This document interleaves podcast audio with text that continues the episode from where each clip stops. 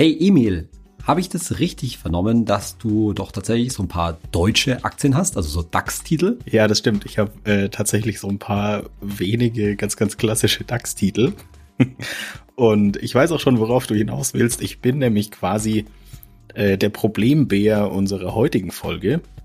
Wenn es dir, liebe Zuhörerinnen, lieber Zuhörer, nämlich wie mir geht und du eigentlich vor allem in, in ETFs investierst, du dann aber doch ein paar Einzelaktien hast, zum Beispiel von Siemens, Mercedes oder der Telekom, dann ist die Folge was für dich. Wir reden nämlich heute darüber, welches Risiko du dadurch hast und woran das liegt. Darum geht's heute bei Geld ganz einfach mit Saidi und Emil von Finanztipp. Wir bei Finanztipp sind der Meinung, Finanzen kannst du selbst und wir zeigen dir wie. Ja, Saidi, jetzt hast du meine deutschen Aktien schon angesprochen. Ich glaube, da bin ich tatsächlich einer von, von vielen in Deutschland, die ähm, ein paar deutsche Aktien auf dem, im Depot rumliegen haben.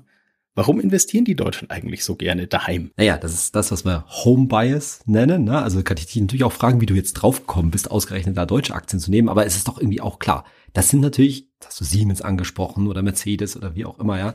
Das sind natürlich Titel, die sind uns erstmal bekannt. Und wenn wir dann so ein bisschen rumspielen wollen, und das höre ich ja bei dir auch raus, ja, zu sagen, ja, ich probiere mich jetzt ein bisschen auf mit Einzelaktien, naja, dann nimmt man halt das, was einem irgendwie nahe liegt. Und woher kommt jetzt dieser Home Bias? Natürlich durch die Medien in aller Regel. Denn am Ende, ob wir uns jetzt mehr oder weniger über Finanztipp, über YouTube, Podcasts, wie auch immer, mit dem Thema Aktienmarkt beschäftigt haben, das, wo uns der Aktienmarkt als erstes und mehr oder weniger tagtäglich begegnet, ist natürlich in den Medien, in den Nachrichten, ob das die Tagesschau ist oder Radionachrichten und so weiter. Und was greifen die auf? Natürlich den DAX. Ja, also der ist dann halt doch dauernd allgegenwärtig. Da kommt jetzt leider, muss ich ganz klar sagen, in den deutschen Medien noch keiner auf die Idee, jetzt einfach mal tagtäglich den Punktestand des MSCI World zu verraten. Das wäre doch mal was, ne? Also irgendwie schon da sozusagen Finanzbildung zu betreiben, hey, liebe Leute, ist nicht so wichtig, wo die 40 größten deutschen Aktiengesellschaften stehen, sondern vielmehr, wo eigentlich der weltweite Aktienmarkt steht. Aber so begegnet es uns halt. Und dadurch, ja, durch diese ständige Präsenz ist das, glaube ich, so ein bisschen dann auch so intravenös uns eingeimpft, dass das jetzt erstmal die erste Option ist, wenn mich irgendwie mehr mich mit Einzelaktien äh, beschäftigen will. Und dieser Effekt, dass, das, dass der DAX halt so da so ein Barometer ist, wie gut oder wie schlecht es auch gerade am Aktienmarkt steht, das ist halt, führt halt auch dazu, dass wir, glaube ich, schon so das Gefühl haben, ja, das ist am Ende dann halt doch solide, ne? Das ist, das ist, was wir kennen und das ist auch dauernd durch die, in den Medien. Klar, da gibt's dann auch mal irgendwie, vielleicht mal den einen sogar Skandal, Wirecard, sage ich nur, ja. Oder geht's auch mal einer Firma schlecht, aber insgesamt irgendwie hat man dann doch immer so wieder diesen DAX-Stand, ja, irgendwie 15.000 Punkte im Kopf und dann weiß man vielleicht sogar, ach ja, interessant, also ab und zu fällt einem dann vielleicht mal ein, hm, also vor ein paar Jahren haben die da mal so von 12.000 geredet und da geht's ja eigentlich schon irgendwie vorwärts. Naja, ist auch nicht verwunderlich, ne? weil am Ende natürlich, muss man ganz klar sagen, dass der DAX jetzt auch nicht komplett anders läuft als der restliche Aktienmarkt und so langfristig geht's da schon nach oben. Aber, und das ist jetzt das, worüber wir reden, äh, reden sollten, naja, ist es nicht dann doch eine Fehlwahrnehmung, ne? zu, sich zu sagen, dass ja man da letztlich was irgendwie was Verlässliches äh, hat. Aber bevor wir jetzt auf die Risiken des DAX eingehen, glaube ich, gibt es noch einen anderen Faktor, ähm, über den wir reden sollten, wo Leute noch, ja, noch in einer weiteren Form sozusagen solche DAX-Aktien hier haben. Emil. Ja, genau, und zwar äh, Mitarbeiteraktien. Ist jetzt, äh, Finanztipp ist ja logischerweise nicht an der Börse, weil es ja zu einer gemeinnützigen Stiftung gehört, aber ist natürlich für Mitarbeiter von DAX-Konzernen oder generell von Aktiengesellschaften ein Thema. Also du arbeitest zum Beispiel bei einem DAX-Konzern und kannst dann als Mitarbeiter günstig Aktienpakete kaufen. Parallel zum Beispiel zu deinem ETF-Sparplan. Das ist für die Firmen natürlich ähm, eine Option, dir das als zusätzlich Altersvorsorge oder als Mitarbeiterbonus anzubieten. Die Frage ist natürlich, ist das jetzt eine gute Idee? Das hängt jetzt ein bisschen vom Einzelfall ab. Das kann natürlich eine Ergänzung sein, aber, und das ist jetzt ein sehr, sehr großes Aber, du hast dann natürlich ein ganz, ganz großes Klumpenrisiko. Also Nehmen wir zum Beispiel mal an, du arbeitest bei Mercedes. Und dann kommt natürlich dein Gehalt von Mercedes. Das heißt, dein Lebensstandard hängt entscheidend von diesem Gehalt ab. Wenn du jetzt deine ganze Geldanlage in Mitarbeiteraktien von deinem Arbeitgeber steckst, dann hängt natürlich deine ganze Geldanlage auch noch vom Erfolg dieser Firma ab. Also sowohl dein Gehalt als auch deine Geldanlage für deine Altersvorsorge hängen ganz, ganz krass von deinem Arbeitgeber ab. Und das ist natürlich ein Riesenrisiko, das ich nicht eingehen würde. Oder Saidi? Ja, es hängt natürlich davon ab, wie viel man da kauft. Ist ja ganz klar. Ne? Also diese Mitarbeiteraktienprogramme sind natürlich auch unterschiedlich groß und vor allem kann ich es in unterschiedliche Formen wahrnehmen. Also ich sage jetzt mal was. Mit einem durchschnittlichen Gehalt, wenn ich da im Jahr vielleicht für 300 Euro zum Beispiel Mitarbeiteraktien kaufe, ja, mein Gott, das ist dann irgendwie so ein netter zusätzlicher ETF-Sparplan für umgerechnet 25 Euro im Monat. Das kann ich natürlich machen, ja. Also das, vor allem, wenn die dann steuerfrei angeboten werden sollte, das kann, kann man schon mitnehmen. Aber ich habe halt auch schon andere Beispiele gesehen, namentlich zum Beispiel Allianz-Mitarbeiterinnen und Mitarbeiter, ja. Da gibt's dann schon umfangreiches Aktienpaket und das wächst dann, gerade wenn es bei so einer Allianz dann auch vielleicht ganz gut läuft, das wächst dann über die Jahre ganz ordentlich an. Und die haben dann zum Beispiel, habe ich schon gesehen, ja, 50.000 Euro in Allianz-Aktien drinstecken. Jetzt kann man sich fragen, wie das hoch das sonstige Vermögen äh, ist, ja, aber ich sage jetzt einmal, das nimmt dann schon einen ordentlichen, ähm, ordentliches Klumpenrisiko im Portfolio ein. Klar, Allianz kann man jetzt sagen, ja, das ist schon ein sehr solider Konzern und ist auch auf viele Füße gestellt und so weiter. Da muss schon einiges passieren. Aber trotzdem, das würden wir einfach nicht dazu raten. Und ich würde dann einfach mal Folgendes sagen. Das würde ich dann halt auch nicht als ganz langfristige Anlage sehen, sondern kann man ja dann, zum Beispiel, wenn es drei Jahre, das ist ja so ein typischer Zeitraum, mindestens halten muss, kann man ja dann auch mal Gewinne mitnehmen aus so einer Allianz steuerfreien Geschichte, die dann verkaufen und natürlich ins allgemeine Welt-ETF-Portfolio überführen. Das muss er nämlich nicht mit, der, mit dem ganzen Summe machen, aber das ist auch eine Form von Rebalancing, ja, einmal im Jahr dazu checken, oh, ja, diese Mitarbeiteraktien das ist aber schon ganz schön, ganz schön übergelaufen in gewisser Weise, dann kann ich doch mal vielleicht die Tranche von, ich sag jetzt was, 2018, die ich damals gekauft habe, vielleicht mal abverkaufen und ja, letztendlich von einer Aktie auf 1500 Aktien oder sowas in der Richtung verteilen, das führt dann schon zum, zum etwas mehr Sicherheit.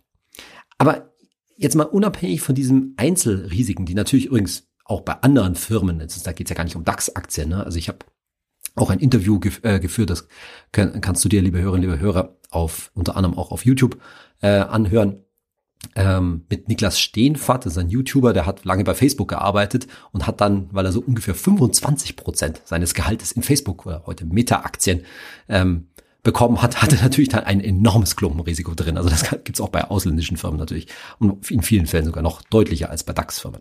Aber jetzt lass uns mal Emil zum DAX zurückkommen und vielleicht mal kurz so ein bisschen nochmal klar machen, was ist eigentlich jetzt das Gesamtproblem, wenn man den, den DAX als Gesamtindex nimmt? Ja, das äh, erste ist natürlich, dass der DAX vergleichsweise klein ist. Also das sind ja die, die Top 40 der deutschen Wirtschaft. Das ist natürlich jetzt schon, sag ich mal, ein erlesener Club, sozusagen die erste und zweite Bundesliga, wenn man es mal auf Fußball überträgt, der, der deutschen Unternehmen. Aber im Vergleich ist der DAX halt trotzdem wahnsinnig klein. Also im MSCI World sind knapp 1500 Firmen und 40 zu 1500 ist natürlich ein riesiges Missverhältnis. Und dadurch hat der, der MSCI World eine geringere Schwankungsbreite, einfach durch diese, diese Größe, die er hat. Und das sieht man zum Beispiel auch bei ETFs auf die beiden Indizes. Also es gibt ja auch ETFs auf den DAX. Und die hatten in den letzten fünf Jahren so ungefähr 21 Prozent Schwankungsbreite. Der MSCI World hatte dagegen nur 18 Prozent. Jetzt kann man natürlich sagen, uh, okay, drei Prozentpunkte Unterschied hin oder her. Ist das jetzt wirklich ein Unterschied? Naja, das hängt halt auch vom einzelnen Investor ab, also wie du als Investorin, als Investor drauf bist. Und wenn du dann auf dein Depot schaust und da ist alles rot, macht es vielleicht schon einen Unterschied, ob da zum Beispiel 21 oder 18 steht oder ich sag mal 9 oder 12. Also das kann im, im Zweifel schon einen, einen richtig großen Unterschied machen. Und das sieht man zum Beispiel auch beim Corona-Crash, also im März 2020, als die Corona-Krise das erste Mal an der Börse richtig durchgeschlagen hat als Pandemie. Und da haben die ETFs auf den MSCI World auch weniger stark nachgegeben als die DAX-ETFs. Aber, und das hat Saidi ja vorhin auch schon angesprochen, beide laufen sehr, sehr ähnlich. Also große Börsenindizes haben eine hohe Korrelation, also sie bewegen sich relativ ähnlich in ihrem Kurvenverlauf. Aber, und das finde ich spricht ganz klar für den MCI World, der hat ja eine deutlich bessere Wertentwicklung, oder Saidi? Ja, also ganz klar. Zunächst mal, was, vielleicht das nochmal klarzustellen, was du mit der Korrelation meinst, ja, liebe Hörerinnen, liebe Hörer, du darfst es nicht so vorstellen, dass sozusagen, also jetzt ein MCI World irgendwie mit ich sage jetzt irgendwas, mit 20, 30 Prozent irgendwie durch die Decke geht und in der gleichen Zeit der DAX irgendwie 10, 20 Prozent verliert. Das wäre gibt es vielleicht mal in wirklich krassen Ausnahmesituationen, wenn halt irgendwie was Großes, in dem Fall in der deutschen Wirtschaft, schlecht, an, schlecht gelaufen ist, ja. Aber insgesamt, wenn man die beiden Kurven nebeneinander legt, ja, dann würdest du sehen, dass die sozusagen schon größenordentlich parallel in dem Sinne nach oben und nach unten laufen, aber halt nicht gleich stark nach oben und nach unten laufen. Da ist es halt langfristig tatsächlich so, aufgrund der besseren Streuung, dass der MSCI World ja vielleicht manchmal nicht ganz so stark steigt wie der DAX, aber dann ein bisschen stetiger steigt und vor allen Dingen halt nicht so stark fällt.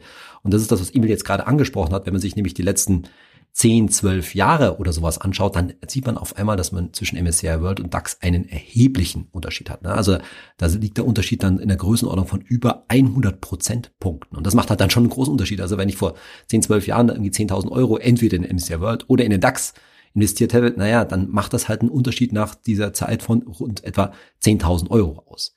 Klar, warum ist der MSCI World in dieser Zeit gut gelaufen? Weil das natürlich wieder ein Zeitraum oder einer der Zeiträume war, in denen die großen Tech-Konzerne, also namentlich Apple, Google, Amazon und so weiter, ähm, sehr gut gelaufen äh, sind und die sind natürlich logischerweise nicht im, im DAX enthalten. Jetzt kann man sich fragen, wird das in Zukunft so weitergehen? Weiß keiner, ja, gibt gute Gründe dagegen, gibt gute Gründe dafür, aber letztendlich ist halt bekanntermaßen Deutschland auf diesem Sektor nicht so stark aufgestellt und deshalb war hat der DAX sozusagen da auch nicht so richtig mithalten können. Übrigens, das muss man auch mal ganz deutlich sagen. Ja, wir reden jetzt hier immer von den 40 DAX-Konzernen, das sind natürlich alles Aktiengesellschaften. Und ich glaube, so ein bisschen auch wieder durch die Medien wird uns ein bisschen immer signal, ja, ähm, suggeriert, dass das halt letztendlich, ja, wie du schon gesagt hast, es ist die Crème de la Crème der deutschen Wirtschaft, aber dass es irgendwie so auch die gesamte deutsche Wirtschaft ist. Dazu musst du aber, liebe Hörerinnen, liebe Hörer, ganz klar im Kopf haben, dass Deutschland von der, wie man so schön sagt, von der Marktkapitalisierung her, also sprich vom Aktienmarktwert her, nicht besonders toll entwickelt ist. Oder anders gesagt, es gibt halt ganz einfach in Deutschland sehr viele Firmen, die keine Aktiengesellschaften sind, und zwar auch sehr namhafte Firmen. Ich sage einfach mal nur Aldi und Lidl. Ja, Aldi und Lidl natürlich große Player auf dem ja, Einzelhandelsmarkt, äh, mindestens mal in Europa. Aber die tauchen halt, weil es Familienunternehmen sind, überhaupt nicht in irgendeiner, in irgendeinem Aktienwert irgendwie auf und logischerweise damit auch nicht im DAX. Und da gibt's noch viele andere Beispiele. Das ist dieses Phänomen, dass die deutsche Wirtschaft halt auch so ein bisschen traditionell viel auf, ja, mittelständischen Unternehmen beruht und vor allen Dingen eben auch auf Familienunternehmen, die eben nicht, ja, an der Börse auftauchen und damit da irgendwie nicht reinzählen. Und deswegen ist dann am Ende auch wieder der DAX kein, zumindest kein super Messgrad, kein super Index, im wahrsten Sinne des Wortes für die gesamte deutsche Wirtschaft, sondern es sind halt eben nur in Anführungszeichen diese 40 großen DAX-Konzerne, die börsennotiert sind, aber eben nicht unbedingt ein gutes Abbild der gesamten deutschen Wirtschaft sind. Und man bekommt ja sogar, wenn du zum Beispiel in den MSCI World investierst, ganz, äh, zumindest in relativer Sicht, ein ganz kleines bisschen mehr Deutschland als äh, wenn du in den DAX investierst. Der DAX deckt ja ungefähr 80 Prozent der großen deutschen Börsenkonzerne äh, ab. Und der MSCI World deckt aber von jedem Land 85 Prozent ab. Also du hast, das ist sozusagen eine nette kleine Randnotiz, aber du hast mit dem MSCI World zumindest gefühlt ein ganz, ganz kleines Stückchen mehr von Börsen Deutschland als mit einem DAX-ETF. Aber was natürlich beim DAX auch nochmal eine Rolle spielt, wir haben ja vorhin schon das Klumpenrisiko angesprochen. Also du verdienst Geld bei einem DAX-Konzern und hast viele Aktien vom gleichen DAX-Konzern was du da aber noch für ein zweites Klumpenrisiko hast, wenn du zum Beispiel in DAX-ETF investierst, der DAX wird von sehr, sehr wenigen Firmen dominiert, also viel stärker als zum Beispiel äh, Welt-ETFs wie der MSCI World. Die Top 3 im DAX machen gut ein Viertel des Gesamtwerts aus, was natürlich schon relativ massiv ist, wenn man jetzt dran denkt, dass das 40 ähm, Firmen insgesamt sind. Und im MSCI World sind die Top 3 nur 10 Prozent des Wertes. Also da verteilt sich der Wert auf viel, viel mehr Unternehmen. Und die, ich sag mal, die großen Schiffe da drin sind nicht ganz so dominant. Und bei den Top 5 ist es noch mal ein bisschen krasser. Das sind im DAX knapp 39 Prozent und im MSCI World sogar nur 13 Prozent. Also die Streuung ist viel, viel größer. Und wenn jetzt zum Beispiel ein einzelner großer Posten abstürzt, hat es im MSCI World oder in anderen Welt-ETFs viel weniger Einfluss auf den Kurs als bei so einem Index wie beim DAX. Und das ist eigentlich schon ein wichtiger Faktor für meine Risikostreuung, oder? Ich glaube absolut. Also den, den Punkt den finde ich echt super und danke, dass du da die Zahlen rausgesucht hast, weil ich glaube, wir haben immer so mittlerweile schon in der Wahrnehmung, ja, sind halt immer unsere Nachrichten voll von Sachen, die entweder Elon Musk natürlich äh, macht, aber insbesondere halt auch die großen, ne, also Apple und Microsoft und Amazon und so weiter, was da angestellt wird. Klar, weil die natürlich auch viel mit unserem täglichen Leben zu tun haben. Ne? Egal, ob ich jetzt ein iPhone habe oder bei Amazon einkaufen gehe oder mich gerade mal wieder über Microsoft Office ärgere oder wie auch immer. Ja, also ich komme damit ja auch wirklich täglich in Berührung und so gefühlt nehmen die halt einen sehr großen Raum, glaube ich, in unserer Wahrnehmung ein. Und wenn man es aber jetzt dagegen vergleicht, ne, dass irgendwie, wenn man jetzt den DAX nimmt und damit die, den deutschen Aktienmarkt, Firmen wie SAP und Siemens und Allianz und so weiter, da vergleichsweise noch einen viel größeren Raum einnehmen, das ist uns, glaube ich, an der Stelle gar nicht so bewusst. Also mit anderen Worten kann ich es nur noch betonen. Ne? Allein, also 40 Aktien an sich würden wir ja schon sagen, hm, ist nicht keine besonders gute Streuung, aber auch innerhalb der 40 im DAX ist ja, diese Schieflage, ja, diese Kopflastigkeit noch viel stärker gegeben. Und damit übrigens auch, und das ist ganz, ganz wichtig, eine ziemliche Branchenlastigkeit. Ja, das ist ja nicht, kein, nichts Neues, dass wir in Deutschland halt eine sehr starke A, Autoindustrie natürlich haben und B, eine ziemlich starke Chemieindustrie übrigens auch. Ja. Und genau das ist das etwas, was wir bei, so grundsätzlich bei, wenn du jetzt, liebe Hörerinnen, liebe Hörer, ein Investment aufstellst auf der grünen Wiese, würden wir immer sagen, eine der wichtigsten Geschichten ist natürlich, das weißt du, Streuung und Diversifikation, vor allen Dingen Streuung und Diversifikation über Branchen. Ist noch wichtiger als über Länder, weil da stecken die eigentlichen Risiken, auch die, ja, zum Beispiel technologischen Risiken, wie es jetzt in dem Bereich weitergeht. Siehe nur, jetzt bin ich beim, wieder bei der Automobilindustrie, ne, technologischer Fortschritt, ja, wie geht's mit dem ganzen Thema E-Auto weiter. Also Stichwort Tesla, die große Gefahr für die deutschen Autohersteller, aber nicht nur Tesla, sondern auch chinesische Firmen. Ich will da jetzt gar nicht weiter einsteigen, aber nur mal um so ein paar Gedanken aufzumachen. Also das Streuen über Branchen, dieses Diversifizieren über Branchen und sich nicht von bestimmten Technologien da zum Beispiel abhängig äh, zu machen oder von bestimmten Lieferketten hat uns Corona ja ge gelehrt. Das ist total wichtig und das ist halt bei dem DAX durch diese Konzentration auf wenige Branchen, ist ja klar, wie, wie viele Branchen können schon bei 40 Firmen überhaupt drin äh, stecken, ist halt noch viel weniger gegeben als beim, zum Beispiel bei einem MSCI World oder bei einem Welt-ETF. Richtig ist natürlich, dass in diesen großen Welt-ETFs ein starker US-Anteil drinsteckt und damit verbunden auch ein starker Tech-Anteil, also IT im weitesten Sinne. Ne? Da kann man jetzt zum Beispiel bei Amazon drüber streiten, ist Amazon jetzt eher ein Handelskonzern oder eher ein IT-Konzern, wird meistens dann als bei so in eher dem Handel zugeschlagen, aber es definitiv hat natürlich einen sehr hohen Tech-Anteil. Bloß, dass ich dann immer argument, gegen argumentieren würde, gleich im gleichen Anzug, ja, was heißt denn Tech? Ne? Also Tech kann ja sehr vieles Verschiedenes heißen und wir uns jetzt eine moderne Welt, eine digitalisierte Welt ohne Tech vorzustellen, naja, dass wir da grundsätzlich, ja, fast schon als Weltgesellschaft, wenn ich diesen Begriff jetzt annehmen kann, also sagen wir mal, der, der Weltaktienmarkt da durchaus ein Risiko haben, zum Beispiel Abhängigkeit von Mikrochips, was man ja auch während der, der Pandemie gesehen hat, das ist ja gar, gar keine Frage. Und dennoch würde ich immer behaupten, mit einem breiten Welt, ja, weltweiten Investment bin ich halt grundsätzlich mehr gestreut und habe auch die Chance übrigens, dass wenn neue Branchen ja stärkeren Aufschwung erfahren, ne? ob das jetzt irgendwie im Bereich erneuerbare Energien zum Beispiel ist, Wasseraufbereitung und sowas, die kommen ja dann automatisch in so einem Weltindex stärker mit der Zeit zur Geltung. Damit nehme ich auch die Gewinne übrigens von diesen Firmen stärker mit.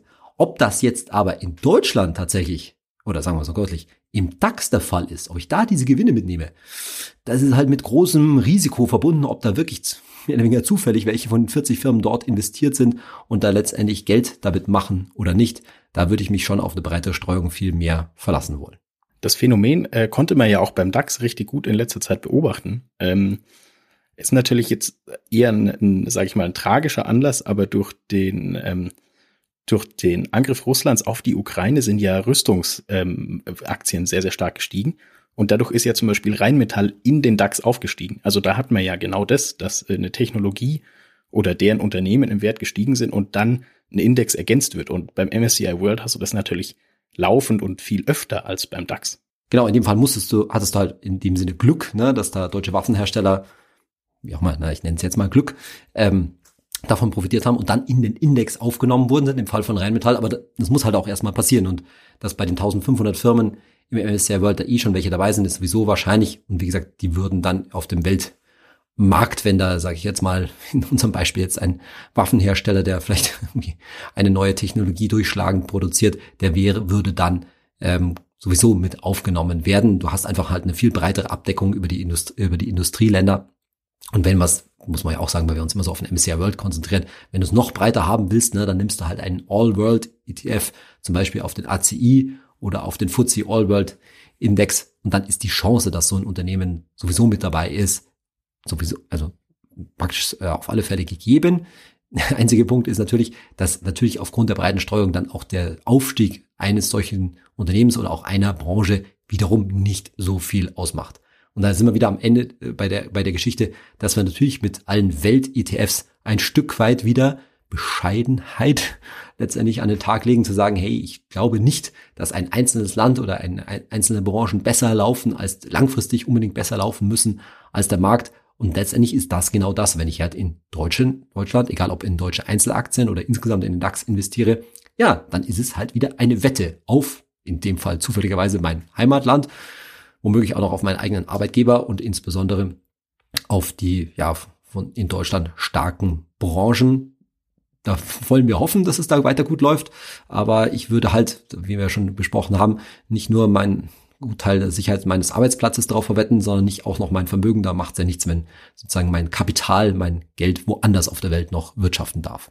Was macht man dann, wenn man in so einem Fall ist, wie zum Beispiel ich als unser, sage ich mal, DAX-Problembär, wenn ich jetzt deutsche Aktien im Portfolio habe, warten und zu einem guten Zeitpunkt verkaufen und einfach nicht mehr weiter investieren oder was würdest du raten? Also diese Frage nach dem guten Zeitpunkt, die du jetzt da stellst, Emil, die würde ich gleich mal außen vor lassen, ne? weil das bedingt natürlich wieder so eine Market-Timing-Geschichte und da kennen mich die Hörerinnen und Hörer wahrscheinlich schon gut genug, dann sage ich, nee, auf gar keinen Fall.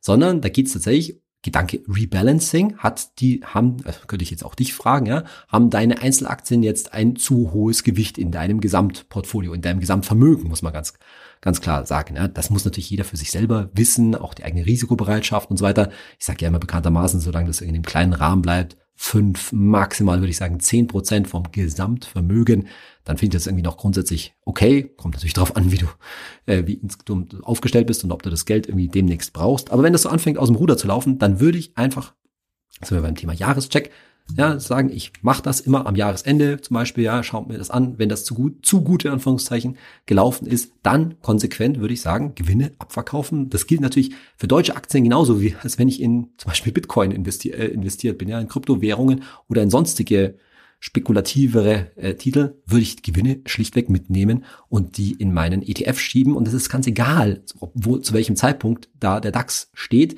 denn wir wissen ja schon, der DAX und jetzt beispielsweise ein Weltindex wie der MSCI World sind eben schon hoch korreliert. Naja, und wenn es schlecht steht gerade im DAX, na, dann verkaufe ich halt leider zu schlechten Kursen und kaufe gleichzeitig zu in Anführungszeichen schlechten Kursen beim MSCI World ein. Und umgekehrt, wenn ich gerade Gewinne abschöpfe, dann naja, verkaufe ich wahrscheinlich zu guten Kursen im, äh, im DAX und muss leider in Anführungszeichen auch zu relativ hohen Kursen im MSCI World kaufen. Aber im Endeffekt geht es dann nicht darum zu sagen, ja, ich passe jetzt einen richtigen Zeitpunkt ab, sondern ich streue also ich verschiebe mein Risiko oder reduziere vor allen Dingen mein Risiko darüber, dass ich von 40 deutschen Unternehmen, wenn wir jetzt einen DAX nehmen, ähm, auf 1000 größer 1500 weltweite Aktienfirmen, Aktiengesellschaften umsteige. Jawohl. Vielen Dank, dieser Idi. Und passend zu dem Thema hätten wir sogar zwei Fragen von Zuhörerinnen und Zuhörern. Auch wenn es nicht um den DAX geht, sondern um den S&P 500, also ähm, den wichtigsten US-amerikanischen Aktienindex. Und da möchte Chris-Carnival wissen, Hazer Edie ist der S&P 500 zu empfehlen? Also nochmal kurz zur Erklärung, vielleicht der S&P 500 ist, sind die 500 größten amerikanischen, US-amerikanischen Aktiengesellschaften, also 500 US-Aktien versus 40 deutsche Aktien, also kann man sich das auch vergleichen. Und sind die jetzt grundsätzlich zu empfehlen? Pauschal würde man natürlich erstmal sagen, nein. Warum? Weil es sich wiederum in Investment in ein bestimmtes Land, wenn auch in den größten Aktienmarkt der Welt, nämlich natürlich in den US-amerikanischen, handelt. Jetzt muss man natürlich sagen, das wissen wahrscheinlich auch viele Zuhörerinnen und Zuhörer, dass natürlich ein Weltindex wie ein MSCI World eh zu einem großen Teil, in aller Regel mindestens über 50 Prozent im MSCI World, fast 70 Prozent aus amerikanischen Aktien in dem Sinne eh schon bestellt. Achtung, immer von der Marktkapitalisierung, also vom Börsenwert her äh, gerecht. Und insofern ist natürlich der Unterschied jetzt zwischen einem S&P 500 und einem Weltaktienindex wie einem MSCI World eh nicht besonders groß.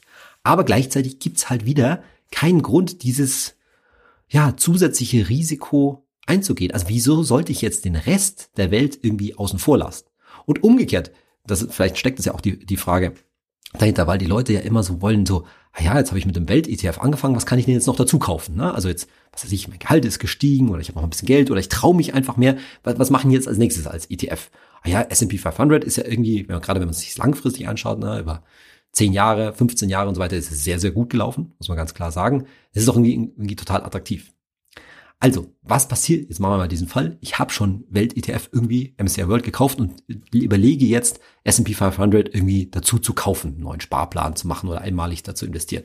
Was ich damit natürlich mache, ist einfach nur in meinem Gesamtportfolio. Und darauf kommt es an, liebe Leute, ja, auf euer Gesamtportfolio zu schauen. Damit betone ich oder erhöhe ich schlichtweg einfach mal den US-Anteil, weil natürlich, ich weiß jetzt gar nicht, ob es alle sind, aber der Großteil dieser 500 vom S&P 500, dieser 500 US-Aktien ebenfalls in einem MSCI World zum Beispiel enthalten sind. Also letztendlich kaufe ich nur zweimal Apple und zweimal Amazon und zweimal Tesla und so weiter, ja. Und dann kann man sich natürlich fragen, warum? Ja, also es ist halt dann eine verstärkte, eine verstärkte Wette auf den US-Aktienmarkt, die aus meiner Sicht überhaupt nicht sein muss. Ich glaube, es ist eher so, dass die Leute sich genau das Gegenteil fragen, sollte ich nicht eher ein bisschen US-Gewicht rausnehmen und dafür mehr, zum Beispiel, das ist ja auch so ein altes Thema, mehr Schwellenländer reinnehmen. Gibt ja auch diese berühmten Geschichten, dass man sagt, man macht 70 Prozent Industrieländer und 30 Prozent Schwellenländer. Kann man alles machen. Wir würden sagen, mit einem Welt-ETF, auch ACWI oder FTSE All World, hast du da eh schon deine Hausaufgaben gemacht. Und natürlich, auch alte Rede,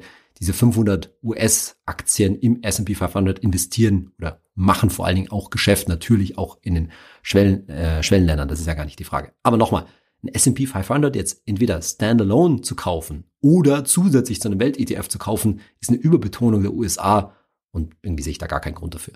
Aber wir haben auch noch eine zweite Frage zum S&P 500, nämlich von Lea Webs.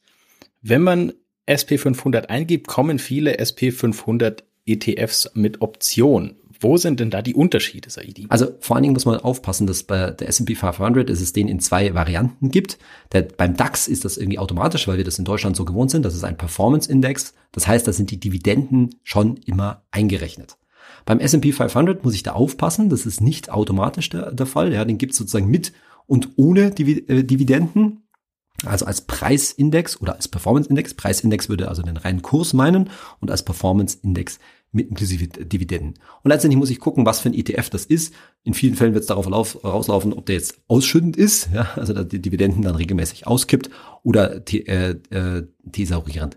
Am Ende muss man ganz klar sagen, insbesondere wenn man die Thesaurierer nimmt, sind die Unterschiede jetzt nicht so gigantisch. Ja. Also ich würde halt einen der großen äh, ETFs nehmen, die da darauf laufen. Tendenziell würde ich raten dazu zu Accumulating. ACC steht dann im ETF-Namen dabei, das bedeutet dann thesaurierend. Aber wie gesagt, die gerade bei den großen ETFs sind die Unterschiede gering. Man kann da noch ein bisschen auf die TER, auf die Kostenquote achten. Die sollte bei einem S&P 500 ETF ziemlich niedrig sein, also eher in der Größenordnung von 0,1 Prozent. Nur das ist, da sind die Unterschiede wahrscheinlich am Ende zwischen den ETFs relativ, relativ gering. Da würde ich jetzt nicht so viel Fokus drauf legen, sondern viel mehr Fokus mache ich, ist das überhaupt eine gute Idee, ja, dass ich da jetzt meinen äh, S&P 500 zusätzlich zu kaufen. Super, Sidi. Vielen Dank dir und damit sind wir auch schon wieder am Ende. Liebe Hörerinnen, lieber Hörer, wir hoffen natürlich, dass dir die Folge gefallen hat und wenn du es noch nicht gemacht hast, würden wir uns sehr, sehr freuen, wenn du uns, egal wo du unseren Podcast hörst, eine gute Bewertung dalassen könntest. Vielen Dank und bis zum nächsten Mal. Jo, mach's gut auch du, E-Mail und vielen Dank fürs Zuhören, liebe Hörerinnen, liebe Hörer.